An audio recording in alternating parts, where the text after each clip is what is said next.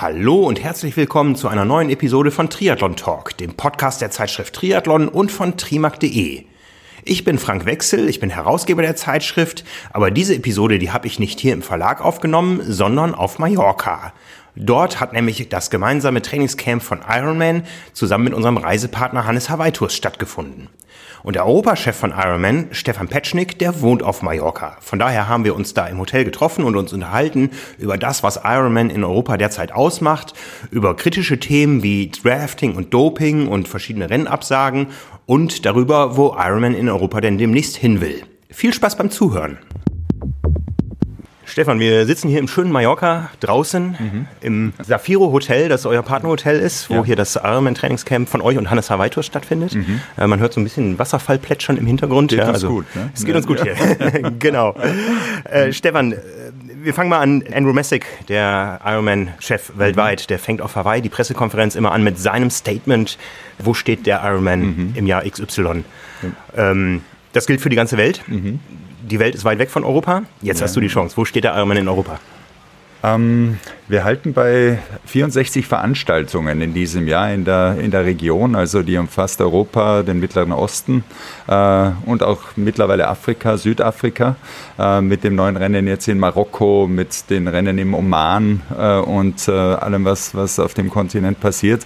Äh, allerdings muss man auch sagen, das sind nicht nur Ironman und Ironman 70.3 Events, da sind auch inzwischen Marathons dabei, wie zum Beispiel der Madrid-Marathon, wie Liverpool-Marathon, Bordeaux-Marathon, Dublin-Marathon, da ist der Swiss Epic mit dabei, äh, da ist ITU WTS-Rennen Hamburg mit dabei und ähm, das Cyclassics. Classics. Also die, die Marke ist sehr gewachsen und äh, die Eventformate haben sich äh, vom Triathlon und Ironman auch in Richtung Radsport, Mountainbiking äh, entwickelt was unsere Hörer ja am meisten interessiert, ist der Ironman. Mhm. Ja. Ähm, du hast sehr früh angefangen damit. Du warst einer der Gründerväter vom Ironman in Klagenfurt. Ja. Ähm, das fing an mit einer Idee, die zwei Freunde hatten, der Georg Hochecker und der Helge Lorenz, 1997. Und wir haben dann daran getüftelt und gebastelt, um dann 1998 das erste Rennen in Klagenfurt zu organisieren. Äh, ein Jahr später, 1999, wurde das zum Ironman und der hat im Vorjahr sage und schreibe 20 Jahre Jubiläum gefeiert. Also die, die Reise beginn eigentlich, begann sehr früh für uns. Ja. ja. Ihr habt das dann irgendwann verkauft, glaube ich, an Ironman, das Event. Das heißt, oder ihr habt eine Lizenz Lizenz genommen oder wie, wie sah das aus damals? Ja, also der, der Anfang, äh, den hatten wir mit Lizenzrennen gemacht. Also sowohl für Österreich hatten wir die Lizenz, auch für Frankreich, für Monaco und für Südafrika, haben dort praktisch jeweils eine Volldistanz und ein Ironman 70.3, also die halbe Distanz äh, etabliert. Und dann äh, klopfte es an der Tür. Ähm, die, die, der Weltverband kam und hat dann praktisch äh, uns ein Angebot gemacht, diese Rennen zu kaufen. Und das haben wir 2011 getan. Wir haben also die Rennen verkauft, waren dann noch zwei Jahre lang äh, mit im Boot und haben praktisch weiteres Wachstum und Konsolidierung eigentlich gleichzeitig in Europa betrieben, äh, bis ich dann auf vier Jahre Richtung Infront Sports and Media weitergegangen bin. Und die, der Kreis hat sich aber dann vor zweieinhalb Jahren wieder geschlossen und ich bin somit jetzt wieder an Bord von Ironman. Für Infront hast du Marathonrennen, glaube ich, aufgebaut in äh, Fernost in China? Ja, das war, war eine super interessante Erfahrung. Also ich hatte, hatte die Gelegenheit mit Infront einerseits in Deutschland B2Run äh, zu organisieren und, und wachsen zu lassen, auch zu internationalisieren in Europa. Und die zweite Aufgabe war es in China, eine Serie von 10 Kilometerläufen auf die Beine zu stellen. Also es war, das Motto war 10, 10, 10. 10 Kilometerläufe in den zehn größten Städten Chinas. Ähm, und, ähm, von denen wir, wir wahrscheinlich nur Shanghai und Peking kennen. Ja, von denen wir, und, und es, es war überwältigend prägend. Also diese, diese, diese vier China-Jahre, in denen ich immer wieder zwischen Europa und China gependelt bin, die Familie ist in Österreich geblieben in den Jahren, äh, waren, waren sehr interessant und lehrreich. Und ähm, interessant dann auch, dass ja die WTC oder Ironman gekauft wurde von Wanda, äh, von, von Chinesen. Äh, und da hat sich dann wiederum der Kreis geschlossen. Also es war dann äh, eine Situation, in der wir uns dann gegenüber gesessen sind in einem Meeting wiederum mit Andrew Messick und er gesagt hat, du Stefan, äh, jetzt hast du die China-Erfahrung und wir wollen ja Ironman nach China bringen. Wärst du da mit von der Partie? Und das habe ich sehr gerne gemacht. Ich hatte dann mit dem Team die Gelegenheit, die ersten Rennen in China auf die Beine zu stellen. Ja, und jetzt mhm. bist du, ich glaube, du hattest die kürzere Anreise heute. Ich bin aus Hamburg nach Mallorca ja. geflogen und du bist mit dem Auto hergefahren. Genau, ich bin mit dem Auto hergefahren. Äh, mit, mit, äh, mit dem Wiedereinstieg bei Ironman äh, und mit so 120 bis 150 Reisetagen pro Jahr haben wir äh, ja, haben, haben wir uns darauf geeinigt, dass ich mir aussuchen kann, von wo aus ich arbeite, wenn ich nicht gerade beruflich reise. Und äh, die Wahl ist dann in Richtung Mallorca gefallen mit Familie. Ich habe die Frau ist hier natürlich, äh, die Kinder sind hier und wir fühlen uns seit drei Jahren pudelwohl. Wie, wie ist das Leben hier auf Mallorca? Wir kennen es ja nur aus Radfahrersicht. Ja.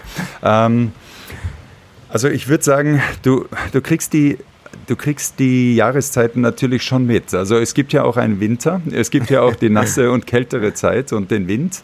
Äh, aber das Schöne ist natürlich, dass der relativ kurz dauert. Also nach drei bis vier Monaten ist man durch und im Februar, März geht es schon wieder aufs Rad und geht schon wieder los. Und wie du es heute und, und gestern hier erlebt hast, hat man halt dann schon im März wieder sommerliches Wetter. Ja, es ändert sich die nächsten Tage auch noch, aber ja, wir genau. machen das Beste raus. Ja. Bist du selber hier aktiv als Sportler? Ja, doch. Ähm, also ich habe äh, ich hab, äh, immer wieder meine Radtouren. Es kommen auch immer wieder Freunde zu Besuch, was schön ist. Äh, das, das Schwimmen fängt mich auch immer wieder ein. Also das, das tue ich sehr gerne. Ich komme ja eigentlich aus dem Schwimmsport äh, zum Triathlon. Und ähm, auch dadurch, dass die Kinder sehr aktiv sind, äh, fordern die mich eigentlich auch sportlich. Ja, ja. ja. Aus Klagenfurt gab es ja zuletzt äh, viele Neuigkeiten. Ich weiß nicht, wie weit du da noch involviert bist. Mhm. Äh, erst die Ankündigung, es gibt nur noch eine Radrunde, wir machen das mhm. Feld dafür größer, ja, ja. wir kriegen mehr Leute auf die Radstrecke. Mhm. mhm. Und jetzt dieser mutige Vorstoß, wir wollen die 73 EM und die WM haben und das eine Woche vor dem Ironman. Das heißt, ich könnte mir vorstellen, in Großstädten wäre das schwierig durchzusetzen. Mhm. Ich kenne es aus Hamburg. Mhm. Äh, viele große Events verträgt so eine Community nicht, aber Klagenfurt steht nach wie vor dahinter. Klagenfurt steht voll dahinter. Es war eigentlich schon die ersten Jahre spürbar, dass, äh, dass Klagenfurt diese, diese Chance Ironman ja, beim Schopf gepackt hat und sehr unterstützt hat. Und äh, gerade wenn man sich Österreich ansieht, wir haben in Wahrheit eine große Stadt, das ist Wien. Und äh, Klagenfurt ähm, hat eben mit dem Wörthersee die Chance, gerade im Sommer zu punkten. Und Kärnten und Klagenfurt setzen da voll drauf und unterstützen uns sehr. Und es war schön für mich, das auch dann zu sehen, dass äh, hier vom Landeshauptmann ausgehend äh, bis hin zur Stadt alle sich beworben haben und, und hinter dieser, diesem Ironman-Gedanken jetzt auch neuerdings abseits der Volldistanz in Richtung 70.3 Europameisterschaft und Weltmeisterschaft stehen. Ja, wie hat denn die Szene darauf reagiert, äh, auf die Änderung erstmal zum Ironman? Mhm. Äh, ganz durchwachsen. Es ist ja immer schwierig, wenn, wenn sich etwas äh, eingesessen und etabliert hat, dann Änderungen wahrzunehmen, weil Änderungen heißt oft Unbehagen. Was kommt da jetzt? Ist das besser, schlechter? Ähm, aber ich denke, wir haben die Strecke in Klagenfurt ja inzwischen schon dreimal abgeändert und wir haben das immer so in drei bis vier Jahressprüngen getan, äh, weil das Mehr an Teilnehmern das ganz einfach erfordert hat. Und ähm, ja, diesmal, ich glaube, es ist deswegen gut, weil einerseits ist es die 180 Kilometer Runde, das heißt, dieser Aspekt des Führenden mit einem Tross an Motorrädern, Führungsautos, der immer wieder einen Teilnehmer überrunden muss auf der zweiten, auf der zweiten Runde, ist komplett weg.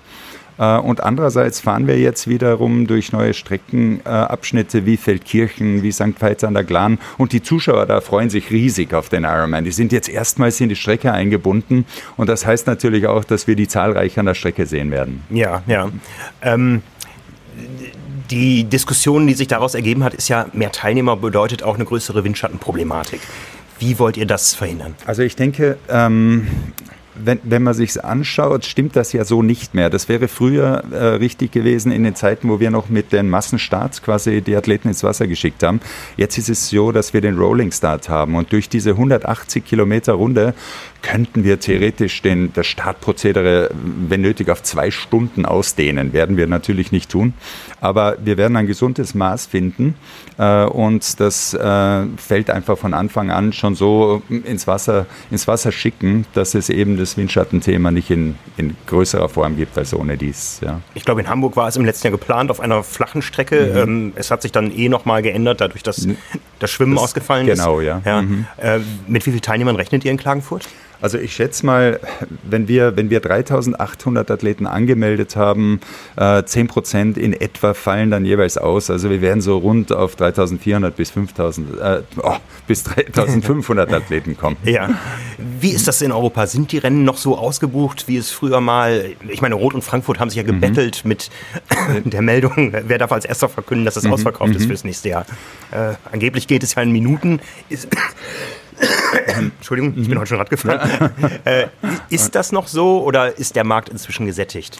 Äh, der Markt ist keinesfalls gesättigt. Also wir haben das äh, gerade in den letzten zwei Jahren gesehen. Wir hatten nochmal großes Wachstum bei den Rennen. Ähm, es ist interessant, äh, wie sich die Rennen füllen wir haben schon diese drei bis vier Rennen, die binnen, was weiß ich, Stunden oder ein, zwei Wochen ausverkauft sind. Aber so bis um die Weihnachtszeit eigentlich sind die meisten Rennen schon voll. Wir haben jetzt noch ein paar Rennen, die, die noch äh, ja, Slots anbieten, aber das sind gar nicht so viele. Also es, es ist in, in Richtung mehr an Veranstaltungen und neuen Zielgruppen, neuen Märkten und dadurch auch mehr Athleten sehr viel passiert. Wo liegen die Wachstums Märkte in Europa und in eurem Einflussgebiet? Wie gesagt, Nordafrika ist neu. Nordafrika ist neu und äh, das war genau der Punkt. Äh, mit, mit Wiedereinkehr bei Ironman vor zweieinhalb Jahren haben wir uns die, die Karte angeschaut und auch äh, angeschaut, wo die meisten Athleten herkommen und haben dann die Entscheidung getroffen, getroffen, weniger jetzt im zentraleuropäischen Raum weitere Rennen ins Leben zu rufen und sind dann in Richtung Marokko, in den Oman, äh, nach Finnland. Ähm, wir, wir haben dann in Kasachstan ein Rennen verlautbart, äh, sind jetzt dran, dass wir in weiterer Folge auch in den russischen Markt kommen, um dort ein Rennen zu verlautbaren und, und zu organisieren. Also es geht jetzt eher ein wenig an die Peripherie.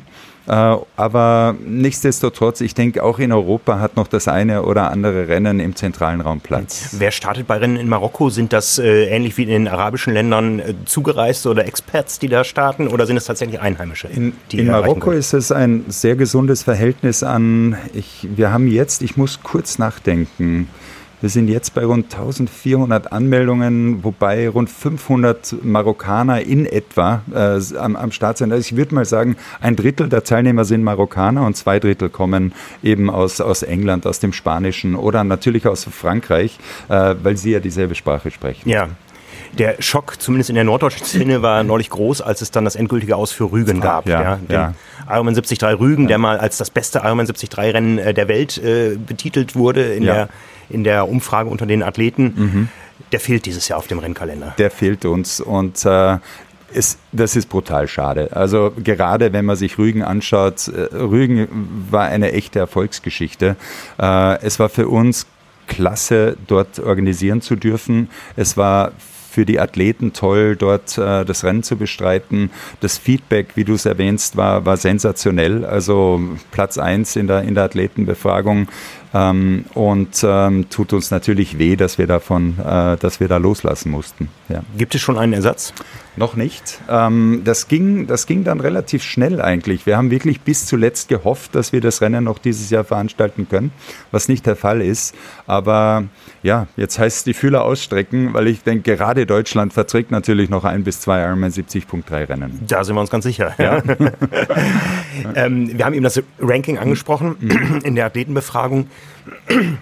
Europa hatte da immer einen guten Stellenwert. Äh, in diesem Jahr hat man, glaube ich, ein bisschen Boden verloren. Ja? Die, mhm. die Jubelpressemitteilung kam eher aus äh, Neuseeland und Australien. Australien. Ganz genau, ja. äh, wobei es ist lustig, Frank, wenn man sich anschaut. Also Geelong hatte, hatte die Nase vorn in der Athletenbefragung und das Score war äh, Athletenzufriedenheit 97,8 Prozent und äh, dahinter waren Kalmar und Nizza mit 97,7 und 97,6 Prozent. Okay, also okay, es geht da um Zehntel Prozentpunkte. ja. äh, aber es stimmt schon. Ich, ich muss den Jungs, ich muss dem, dem David Beach äh, das eine oder andere Bierchen zahlen. Der, der hatte die Nase vorn, der hat es gewonnen. Äh, aber wir sind da ganz dicht auf den Fersen. Ja. ja. Dieses Jahr äh, schauen die Ironman-Augen ja wieder nach Europa, wenn die Weltmeisterschaft in Nizza stattfindet, auf ja. der 73-Distanz. Ja, was bedeutet das für Europa, Gastgeber zu sein? Also für uns, wir waren ja eigentlich innerhalb der Region im letzten Jahr schon mit Südafrika auch Gastgeber. Jetzt ist es Richtung äh, Europa gewandert, gleiche Region auch in äh, Europe, Middle East und Africa geblieben. Ähm, ich denke, man merkt es und gerade deswegen glaube ich auch, dass wir nochmal einen Impuls und Zuwächse bei den Teilnehmern generieren konnten, bei den verschiedenen Rennen. Es werden einfach der eine oder andere Startplatz für die WM mehr angeboten, medial wird mehr berichtet, äh, es ist Euphorie da und äh, davon profitieren wir schon. Und wir versuchen das natürlich möglichst gut auch in die anderen Rennen zu transportieren, äh, dass dann Ruck durchgeht, äh, auch für die ganze Mannschaft bei Ironman, die, die, die an den Rennen arbeiten, ist es schön. Äh, also wir freuen uns, wir freuen uns richtig drauf. Wenn man das so ein bisschen beobachtet hat über die Jahre, die Meisterschaft war ja am Anfang immer in Amerika mhm. angesiedelt. Ähm, wirkte immer eher so als, als Jahresendprodukt, was noch gemacht werden mhm, musste seitens mhm. der Amerikaner. Die äh, Qualität hat eigentlich erst dazu gewonnen, indem die Veranstaltung gewandert ist. Ja. Und wenn man sich das anschaut über die letzten Jahre, äh, in diesem Jahr ist Europa dann, im nächsten Jahr geht es nach Ozeanien. Wir können eigentlich davon ausgehen, dass es dann wieder nach äh, USA geht oder mhm. Nordamerika? Ja. ja. Also ich denke, der, der Fahrplan wird sein, jetzt Ozeanien, dann, dann US. Ähm, Europa wird dann so 2022, 2023 wieder im Gespräch sein. Äh, und wir schauen jetzt natürlich in den Gesprächen mit den äh, Veranstaltern äh, und vor allem mit den Veranstalterstädten darauf, wer, wer denn Interesse hat. Und äh, ja, wird spannend, weil die Ausschreibung wird ja passieren in den nächsten Monaten, über die Wintermonate. Und es wird dann in den nächsten sechs bis acht Monaten feststehen, wann und wo die WM wieder in Europa ausgetragen ja, wird. Ja, wie gesagt, äh, ihr bewerbt euch mit Klagenfurt. Äh, genau, Deutschland hatte ja. noch keine WM, äh, Österreich dann eventuell zwei. Österreich eventuell zwei, wobei da sind schon noch ein paar heiße Eisen im Feuer. Also äh, Marbella hat aufgezeigt, äh, Cascais in Portugal hat aufgezeigt und schauen wir mal, vielleicht kommt ja noch eine deutsche Stadt dazu. Ja. Mich würde es sehr freuen. Ja. Uns natürlich sowieso, ja. aber wir kennen alle die Hotelsituation im Kraichgau, die schon äh, für national anreisende Leute äh, arg strapaziert ist. Ja, also äh, da wird es sicher nicht stattfinden. Da, da wird es nicht stattfinden, aber mal sehen, Frank. Ich würde es ich nicht von der Karte nehmen und äh, okay. die, das eine oder andere andere Gespräch, das wir jetzt intern hatten, müssen wir jetzt mal nach außen tragen und dann, dann schauen wir mal, wie es fruchtet und ja, ankommt. Ja. ja. Ich meine, ich bin Hamburger, wir können Kurzdistanz, wir können Langdistanz. Dazwischen äh, gibt es nur mittelgroße Veranstaltungen. Gibt es nur mittelgroße, aber ich, ich glaube, das, das wäre natürlich sehr reizvoll, ja, das, das nach Hamburg zu bringen. Aber mal schauen, da, da sind so viele Gremien am, am Werken, die da, die da Ja zu sagen müssten. Ja. Ähm, und wir, wir, wir führen jetzt mal die Gespräche und sehen, wie weit wir damit dann in den verschiedenen Städten kommen. Ja, du warst äh, lange in China zu Hause. Mhm. Der Ironman ist momentan auch in chinesischer Hand. Ja. Ähm, die Rennen sind für uns eigentlich wenig präsent. Es gibt kein großes Ironman-China-Rennen mhm. und die 73-Rennen sind der Reihe nach oft ausgefallen, weil ja. es irgendwie politische Gründe gab. Ja. Ähm, wie entwickelt sich der Ironman in China? Oder hat China noch Interesse dran? Äh, China hat auf jeden Fall noch Interesse dran. Es ist, äh, so wie du den Weg beschrieben hast, es war wirklich holprig. Also wir hatten eigentlich die ersten drei Runden, die drei Rennen, die wir veranstaltet haben, äh, haben alle stattgefunden, waren alle sehr gut, äh, bis dann zwei Absagen eintrafen äh, und mehr oder minder von heute auf morgen. Damit muss man dann umgehen, damit äh, muss man dann praktisch einen Neustart machen äh, und das Vertrauen der Teilnehmer wieder zurückgewinnen. Ich denke mal, das ist in diesem Jahr erfolgt und ich hoffe, dass wir das in den nächsten Jahren mit dieser Beständigkeit dann auch weiterführen können. Ja, wir sind sehr gespannt, mhm, ja. Mhm. Auch, auch was so die Inhaberschaft der Marke betrifft. Ja, man ja. hört manchmal aus Finanzkreisen, äh, die Marke mhm. steht demnächst wieder zum Verkauf. Mhm. Da weißt du wahrscheinlich mehr als ich, wenn du, wenn es so wäre. Ja, ich, ich, ich lese das auch in den Medien. Es ist ähm, für uns so, und ich glaube, das ist das Wichtigste, letztendlich, äh, wir sind von dem als Organisatoren der Rennen in keinster Weise beeinflusst. Das ist das Schöne.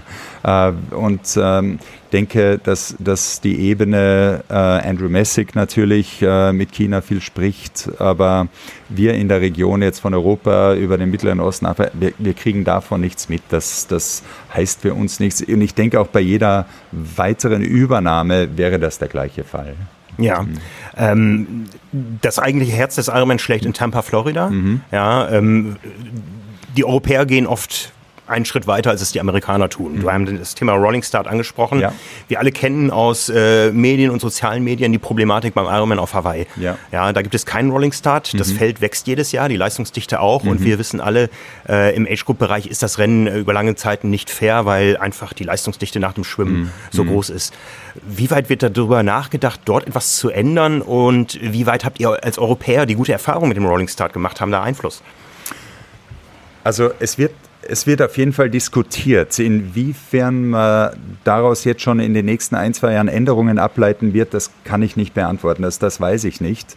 Äh, jedoch, ich denke, man schaut sich natürlich das, äh, diesen Rolling Start bei uns in der Region an. Und äh, wir haben ja auch beim Rolling Start dazugelernt, ich glaube, Hawaii ist ähm, immer ein wenig zögerlicher, wenn es darum geht, Änderungen am Rennen vorzunehmen und schickt ganz gern mal die Regionen oder das eine oder andere Rennen voraus und ja. sagt, so, äh, verdient euch mal die Sporen äh, und, und gibt Feedback, wie es letztendlich war. Aber ich, ich, bin da ganz bei dir. Das Feedback war eigentlich sehr gut. Und ähm, gerade ich als Schwimmer mochte den Rolling Start überhaupt nicht in der Anfangsphase, äh, weil ich es immer sehr spektakulär fand, so mit allen ins Wasser und wegzuschwimmen. Aber ich musste lernen und, und äh, das in den letzten Jahren, äh, das bei den Athleten sehr gut ankommt. Und letztendlich machen wir unsere Rennen für die Teilnehmer. Und wenn es bei den Teilnehmern gut ankommt, dann muss man es auch beibehalten. Wann das nach Hawaii überschwappt, weiß ich jetzt noch nicht. Aber mal sehen, vielleicht, vielleicht hat es wirklich genügend Einfluss, dass das äh, zu einer Regeländerung dort auch kommt. Eine andere, eine andere Idee, die der Ironman 73 ja vor vormacht, ist, mhm. äh, um die Strecke zu entzerren, die Frauen an einem und die Männer am anderen Tag starten zu lassen. Ja. Mhm. Das wäre für uns arbeitstechnisch der Super-GAU. Ja. Sag mir nicht, dass das auch diskutiert ja. wird. Ja, so, so weit ist es noch nicht. Ich denke, äh, gerade in Kona ist es ähm, ja. Äh, fast schon mystisch magisch, dass, dass da alle quasi an diesem einen Tag dann das Rennen bestreiten. Und äh, da, daran wird jetzt mal nicht gerüttelt. Ja. Aber trotzdem, es werden jedes Jahr mehr Teilnehmer, mhm. weil mehr Rennen mhm. ihre Slots verlangen. Ja.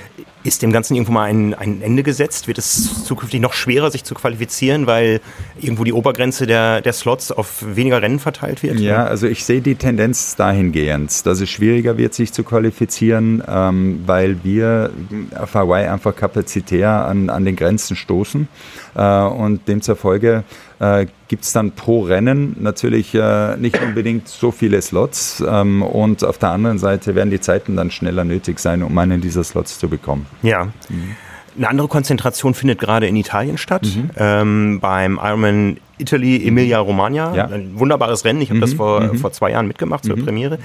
Ähm, da wird jetzt am Samstag der Ironman durchgeführt und mhm. am Sonntag gibt es den Ironman 73 und den 5150. Wie ja. erklärt ihr das dem Streckenposten, der zwei Jahre lang einen ja. Tag an der Strecke stand? Also den, den 5150 werden wir am Freitag abhandeln. Ah, also drei wir, Tage, wir machen ja. drei Tage, ja.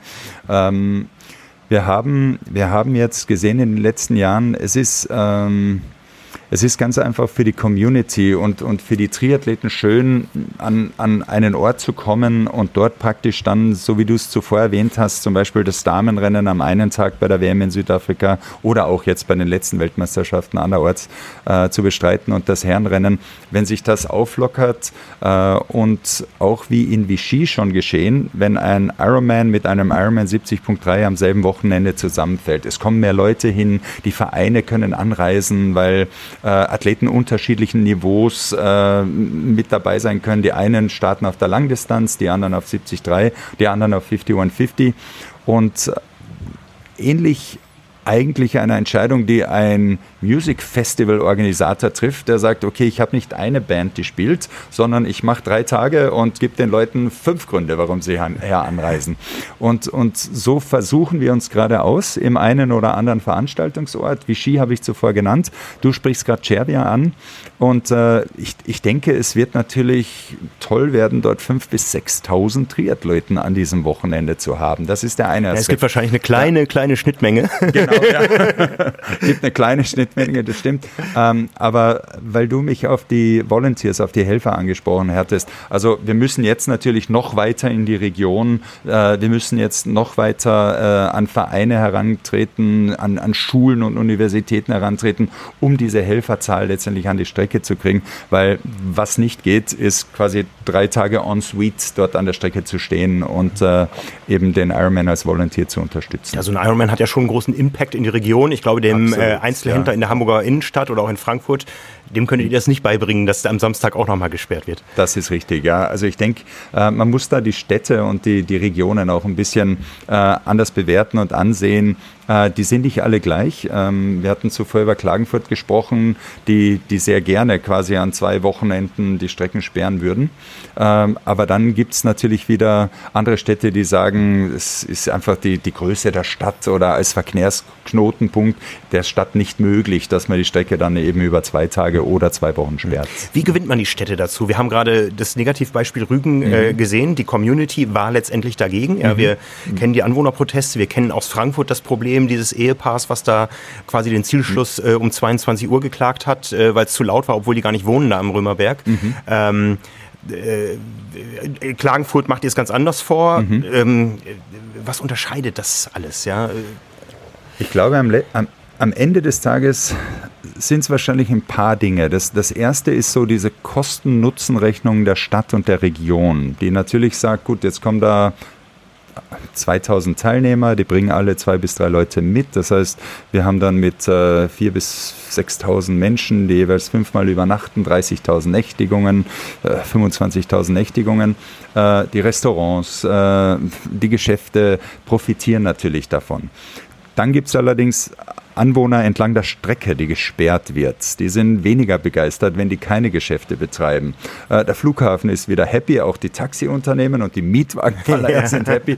Aber äh, die Polizei, die vielleicht jetzt am Wochenende wieder Überstunden leisten muss, ist wieder weniger happy. Und aus dieser Kosten-Nutzen-Rechnung ergibt sich meist, dass der, dass der Ironman für die Region und die Stadt sehr gut ist, einen, einen positiven Wirtschaftsimpuls bewirkt.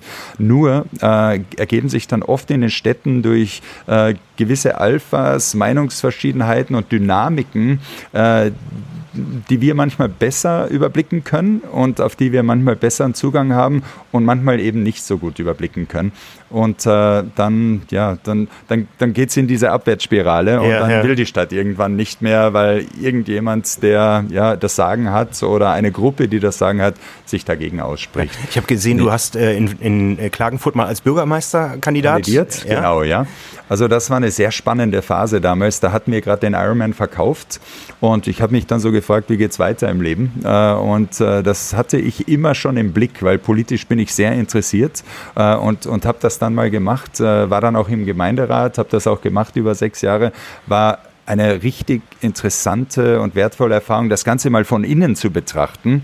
Und man kann natürlich jetzt im Diskurs mit den Städten auch dieses Wissen einbringen. Und das, das ähm, hilft, hilft eigentlich sehr oft. Ja. ja. Mhm wir haben gesehen, es gibt Unterschiede, ob äh, die Veranstaltungen jetzt irgendwo in der Region stattfinden, wo sonst nicht viel stattfindet, mhm. oder eben in Großstädten. Frankfurt und Hamburg sind nicht arm um mhm. weitere Events. Womit äh, kollidiert ihr oder, oder konkurriert ihr in Klagenfurt? Was gibt es da an großen Events? Ja, äh, eigentlich ist es jetzt, äh, es hat sich die Situation sehr ge gewandelt, weil Klagenfurt hat ein riesen Beachvolleyball-Event. Äh, der Hannes Jagerhofer, ein Freund von mir, hat das dort ausgetragen. Der ist nach Wien abgewandert, weil Klagenfurt das nicht mehr in dem Maße unterstützt hat. Die, die WM ist dieses Jahr in Hamburg. Also wir können Weltmeisterschaft. Ja, genau. Um das schon mal so. ja, absolut. Und ähm, ja, Klagenfurt, ich, ich denke, hat dann gesehen, gut, ähm, es, es ist schon schön, diese Veranstaltungen zu behalten, weil durch die Abwanderung vom Beachvolleyball sind jetzt die Touristen, die dazu angereist waren, in den letzten Jahren nicht mehr gekommen und äh, bemühen sich, glaube ich, deswegen auch umso mehr, den Ironman zu halten oder hier vielleicht auch den nächsten Schritt mit uns zu gehen. Mhm. Ja.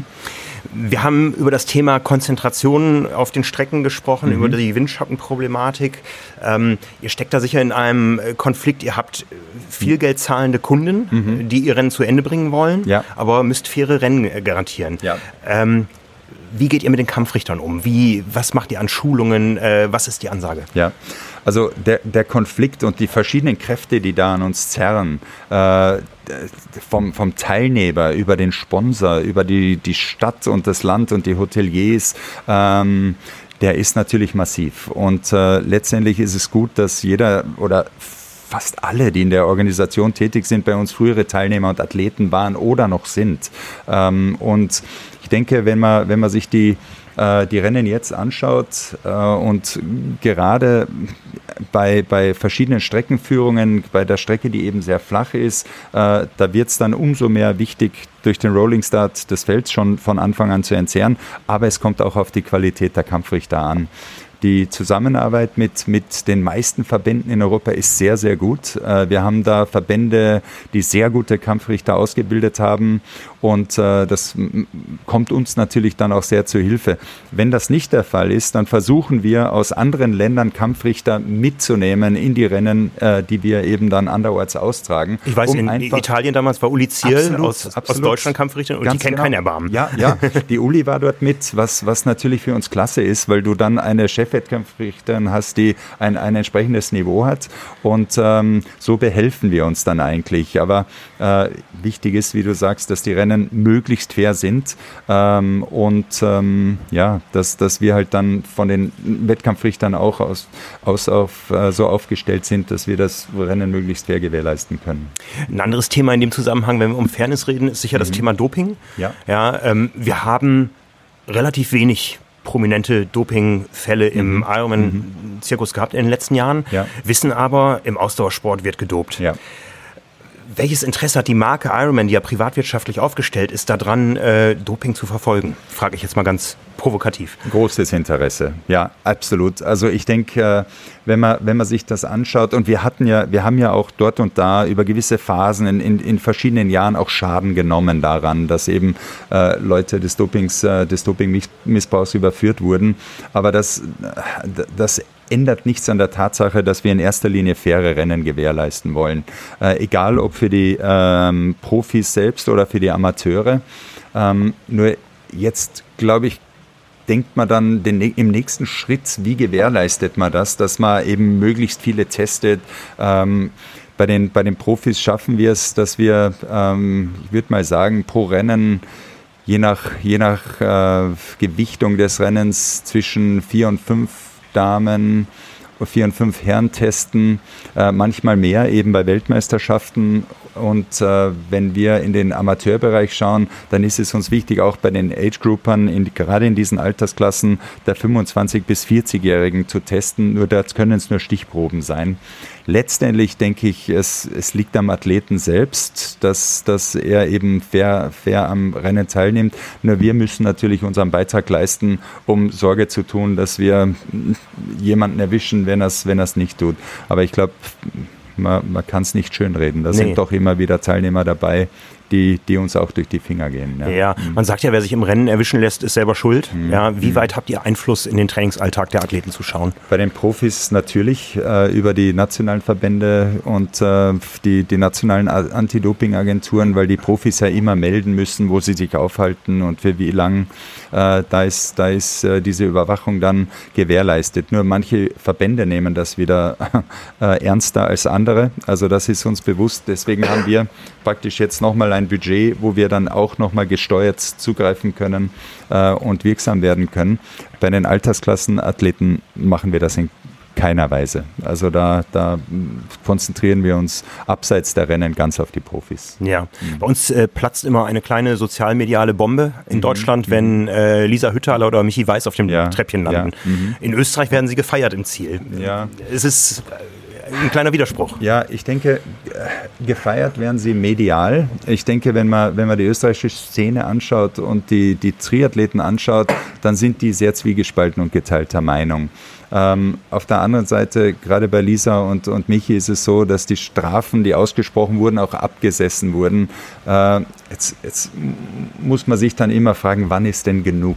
Ja, und äh, wir hatten gerade jetzt im, im Langlauf im Seefels äh, wieder diese Doping-Problematik, äh, wo Athleten des Dopings überführt werden und die Gewinner des Rennens am selben Tag sind Athleten, die vor zwei Jahren erwischt und eine, eine Strafe abgesessen haben. Also ich, ich denke, man kann das wahrscheinlich nicht mit einer lebenslänglichen Sperre kombinieren, wenn man jemanden des Dopings äh, überführt und muss äh, ja, dem zur Folge dann die Leute auch wieder dem, dem an den Start lassen und den Beruf zugänglich machen. Das habt ihr sicher ja. überprüft. Äh, diese Forderung gibt es ja schon länger von Athleten. Absolut. Ich habe es von einzelnen ja. Veranstaltern gehört. Wir haben keine Handhabe, wir Athleten haben, auszusperren. Genau, wir haben diese Handhabe nicht.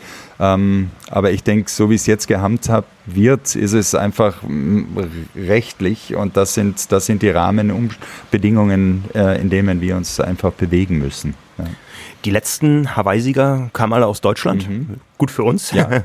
gut, auch gut, für gut für die ganze Region, muss ich sagen. Also das ist äh, einfach klasse, gerade weil wir ja in Europa äh, sehr leistungsorientiert sind. Ähm, und ähm, ich denke, die Medien springen drauf auf, aber auch die, die Teilnehmer, die dann die Möglichkeit haben, mit den Profis doch äh, das Lernen zu gestalten, sehen ja dann auch ganz gern mal äh, die, die Jungs in Frankfurt starten und die gerade in, in Kona die letzten fünf Jahre hindurch das Rennen gewonnen haben.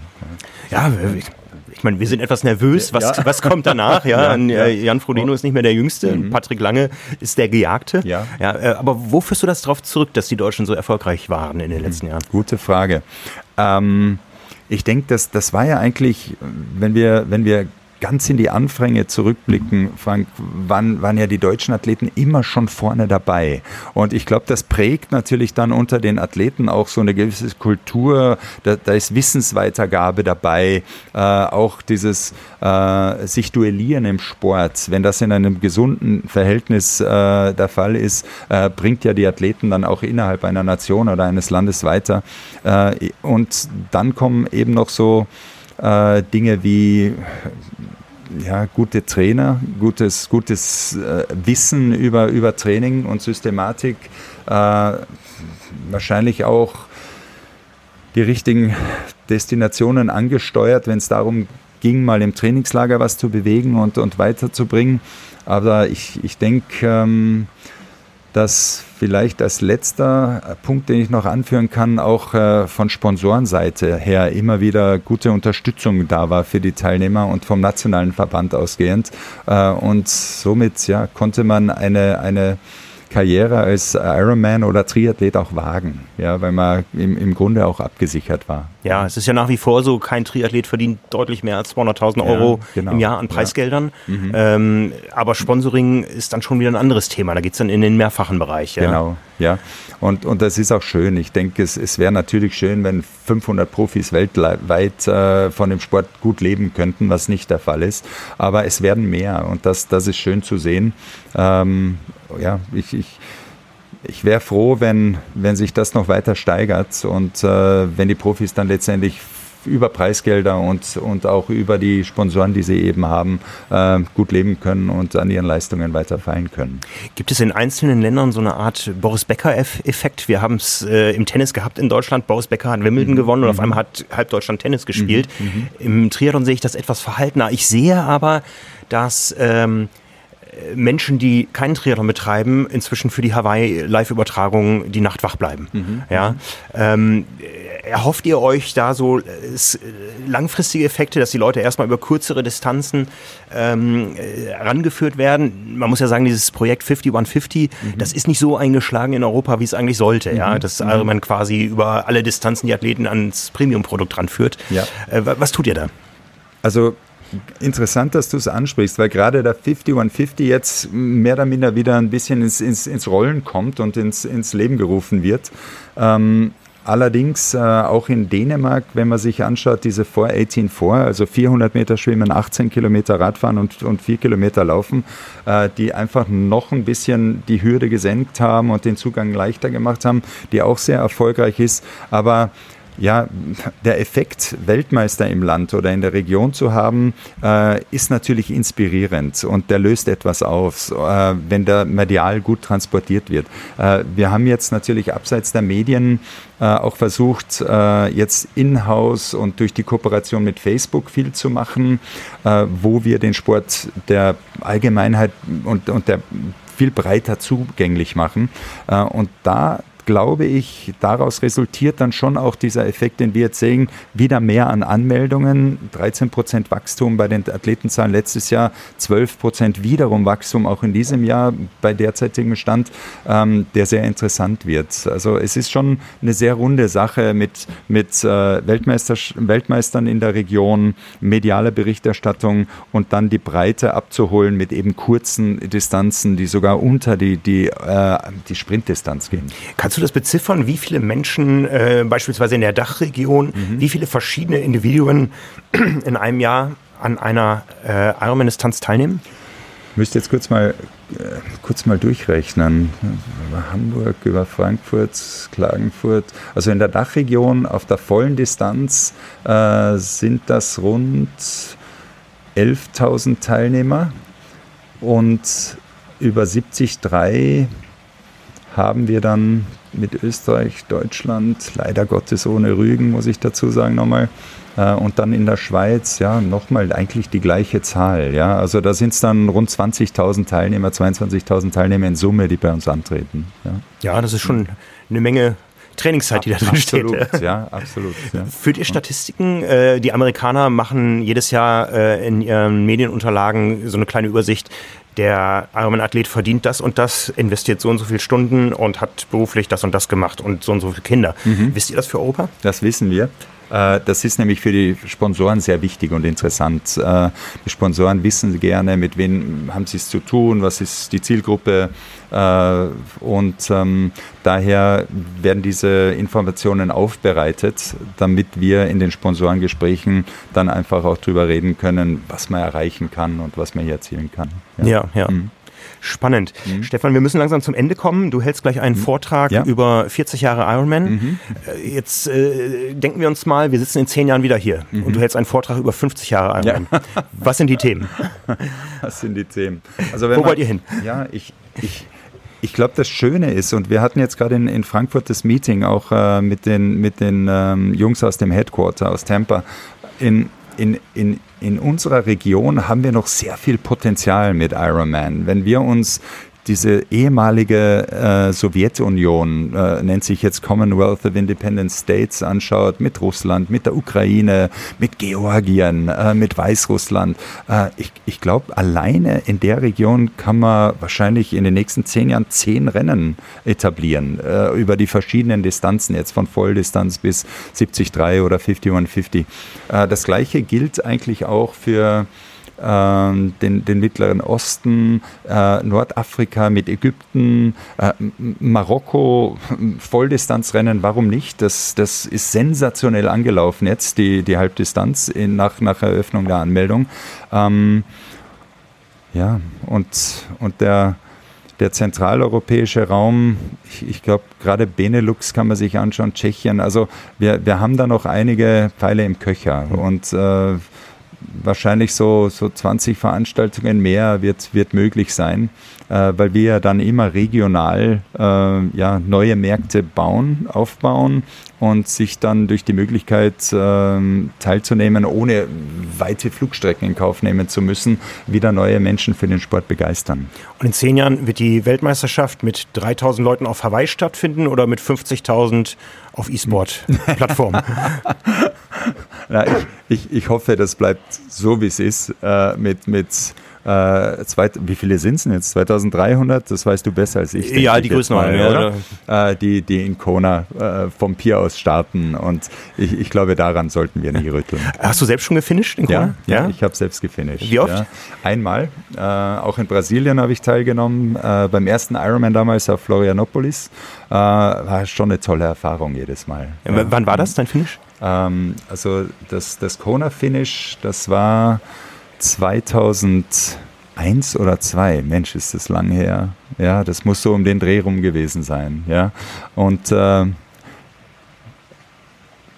25, das war ja, ich, ich denke, das war so die, Jahres, die Jahreszahl 2002, 2001 und auch Brasilien war ein Jahr davor eben dann. Ja, jetzt Karten ja. auf den Tisch, du wohnst hier auf Mallorca, mhm. du hast mhm. perfekte Trainingsbedingungen. Ja. Wann kommt das zweite Finish? Also eher auf der 73. Ich bin 73 in Zell am See vor vier Jahren nochmal gestartet. Aber schauen wir mal, ich, ich, ich bin da sehr, äh, wie du siehst, sehr ausweichend. Aber ich, ich, ich sage nie, nie. Mal schauen, wann es der Fall sein wird. Ja. See genau, you at the finish line, sage ich nur, Stefan. Ich habe es auch nochmal vor genau, ja, Ich danke dir fürs Gespräch. Ich, ich freue mich auf deinen dir. Vortrag und ähm, ja, weiterhin eine erfolgreiche Zeit. Vielen Dank dir, Frank. Ja. Danke. Ciao. Vielen Dank, dass ihr bei dieser Episode von Triathlon Talk dabei wart. Wenn euch das Ganze gefallen hat, dann hinterlasst gern euren Like oder euren Kommentar äh, unter diesem Podcast, egal wo ihr uns gehört habt. Empfehlt uns weiter. Schließt ein Abo ab, äh, sowohl für den Podcast als auch gerne für unsere Zeitschrift Triathlon, wo wir mit viel, viel Tiefgang über das aktuelle Triathlon-Geschehen äh, berichten. Letztendlich leben wir von der Zeitschrift und ja, nur deswegen gibt es auch die verschiedenen Formate, die wir überall woanders betreiben. Wir hören uns wieder hier mit einer nächsten Episode, die genauso spannend und energiegeladen sein wird. So viel sei schon mal versprochen. Besten Dank und bis bald.